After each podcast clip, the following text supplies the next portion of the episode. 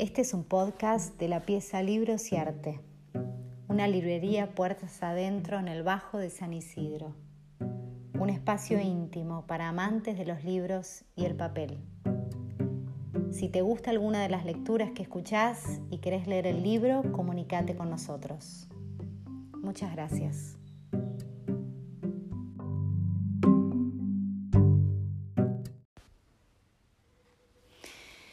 Voy a leer del libro Animales de Santiago Craig su primer cuento, Después del oso. Antes del oso en el pueblo no había pasado nada. Lo pusieron en el escudo. Había una cascada y un cielo azul entre laureles, una cabaña de troncos con humo saliendo de la chimenea. La vida en un gesto elemental el bosque y el hombre conviviendo en ese rum rum de líquidos y vapores. Nada. Podía ser el escudo del pueblo o de cualquier otra parte. Cuando el escudo era aquello, antes del oso, había una cita en latín grabada en la base para hacerlo particular y trascendente. Tempus fugit. Ahora los chicos en la escuela dibujan el cuerpo gordo encorvado y mezclan témperas para lograr el rojo oso. Un poco de vermellón, un poco de amarillo ocre, apenas de negro. En ningún grado de ninguna de las tres escuelas hubo nunca dos osos pintados que fueran iguales. Se puede notar cuando están todos exhibidos en la plaza, pegados en los paneles, asándose al sol de enero cuando son las fiestas. Debajo de las telas extendidas, dispuestas en los senderos concéntricos de gramilla que confluyen en la estatua central, el prócer sentado en su sillón de piedra, ni a caballo ni con lanza, ni señalando el cielo. Tan de acá el prócer, con las manos apoyadas en los muslos duros, con los ojos vacíos, con su nombre mundano, Adolfo. No dio sombra en todos estos años a un oso igual al otro entre todos esos dibujos infantiles. A los chicos se les cuenta que el oso llegó de noche, pero la verdad nadie sabe. Para fijar una leyenda hay que enhebrar episodios precisos, hay que inventar escenas que puedan pintarse con témpera desde los cuatro años. Hay tres puntos centrales en la historia. En el primero se cuenta que hubo un pedido exótico. El gobernador de Misiones armaba un zoológico privado y quería sumar a su colección un oso pardo. Ya habían llevado hasta su quinta flamencos rosados, tucanes y monos. Era un secreto a medias la gente lo dejaba hacer porque el tipo era simpático, daba trabajo, no mostraba gestos crueles. Él o su padre o su hermano eran como los montes o los árboles, con diferencias imperceptibles. Habían estado ahí siempre. Esa primera escena se dibuja poco, no es fundamental, sirve más bien como una excusa periférica. El punto de partida, un personaje que se borra enseguida, un modo de asentar en la leyenda el exceso en el que incurren buenos o malos los poderosos. De poder nombrar un hombre, un tiempo, un cargo, un capricho. El segundo episodio concentra la atención y el milagro.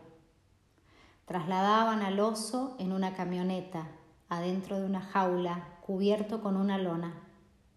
Le habían hecho a la lona unos huecos para que el oso no se sofocara, porque era enero y el viaje largo. Iba tranquilo el animal, resignado, sin bufidos, suelto. Los choferes le habían puesto en broma a Natalio, porque ese era el nombre del gobernador. Se cuenta que le hablaban a Natalio, que le decían sus vidas planas de trabajadores, en vez de conversar entre ellos, los choferes usaban a Natalio. Como un chico tonto lo usaban, para opinar explicando, para dar detalles didácticos. Hablaban de sus esposas, de sus jefes, de lo duro que resultaba andar y desandar caminos, descansando apenas, sin margen para el vicio serio o el recreo. Hablaban de las noches enteras que veían solos sin contar, de las lunas amarillas, de las mujeres que trabajaban al borde de los camiones. Y el oso, nada. Una presencia palpitante al fondo de la camioneta. Hasta que en un lugar cualquiera que ahora es un templo dijo acá y se paró el motor. En algunas versiones se desinflan de golpe y juntas las cuatro ruedas. En otras, la camioneta autónoma dobla y se deja caer suave en una zanja. Lo cierto es que frena justo ahí, en el pueblo, no en otra parte. Lo cierto es que desde entonces nuestro pueblo es el lugar en el que el oso habla. Durante un tiempo en las escuelas empezó a plantearse el acá como una exageración probable. Podía ser que los choferes hubieran escuchado mal, que el oso hubiera gruñido como cualquier oso y en ese sonido ellos hubieran agregado algo más. Ellos o los que se fueron pasando de uno en uno la leyenda. Hacía falta esa gracia, esa distinción. Un oso que habló y que indicó con precisión, que hizo lo necesario para ordenar para decir lo que debía ser y que lo entendieran. Para que no prosperara un exceso de racionalidad, se indicó por ley municipal a las escuelas una versión oficial que dejaba en claro que el oso, en efecto, había dicho esa única palabra.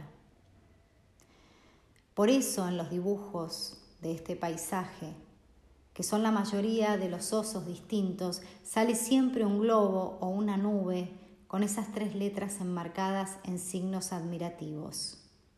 Acá.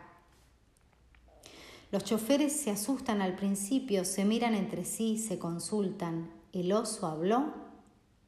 ¿El oso hizo que la camioneta se caiga, se rompa, se detenga? Después se recomponen. Claro que no habló. Claro que fue un accidente. Detrás de la lona el oso está bien y tranquilo. Lo vuelven a tapar. Se las apañan para seguir. Consiguen ayuda.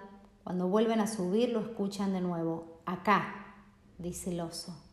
Y el coche no avanza. Revisan al animal y el motor. No hay nada extraño. En algunos relatos la acción se repite, como en todos los cuentos clásicos, tres veces idéntica con los mismos resultados. Deciden probar otras cosas y entonces, como pueden, apoyan en el suelo la jaula de Natalio. Con ese movimiento la camioneta arranca, los hombres si quisieran podrían seguir su camino pero cuando devuelven la jaula a la camioneta reparada, se descompone otra vez, insiste en la avería. Es inútil, es evidente. La gente llega y se agolpa, no muchos, aunque casi todos, los que en ese tiempo eran el pueblo. Sucede el milagro y empieza la tercera escena. El oso se para en sus patas traseras sale erguido de su jaula. Así camina hasta lo que parece un punto cualquiera en el campo, y como un Buda cruzando las piernas, apoyando las garras en los muslos, impasible, se sienta. Nadie se acerca. Pasa un rato y crece el viento. Se arma una tormenta sin nubes, sin agua. De todos los árboles, que entonces eran muchos, bajan pájaros y lo rodean. Se quedan ahí mirándolo. El oso no hace nada. Los pájaros todos juntos sincronizan un canto. La gente que está en el lugar, en el momento, decide que ese canto es perfecto y luminoso, que es una voz divina. Algunos dibujos representan el sonido con un aura amarilla, otros Ponen en el cielo pintado de celeste o púrpura vocales colgando como guirnaldas. Con el tiempo el oso murió y levantaron el templo. Todos los veranos vuelven los pájaros, hacen sus ruidos, llenan las cornisas y los marcos de las ventanas, de los portales. A su canto el pueblo responde con la tradición y pregunta, ¿por qué se sentó el oso acá? ¿Por qué se sentó el oso acá? ¿Por qué se sentó el oso acá? Tres veces, como en las fábulas, en los conjuros, en los cuentos infantiles. Con hocicos de cartapesta, con túnicas pardas y garras armadas, con pezuñas de chancho, todos le damos forma al silencio más mudo del año y nos llevamos colgada de algún lado, como una medalla invisible, una respuesta. Con eso vivimos hasta el próximo verano. Sabemos que antes del oso teníamos un pueblo sin templo y sin fiesta, un escudo insulso, una cita en latín. No teníamos nada.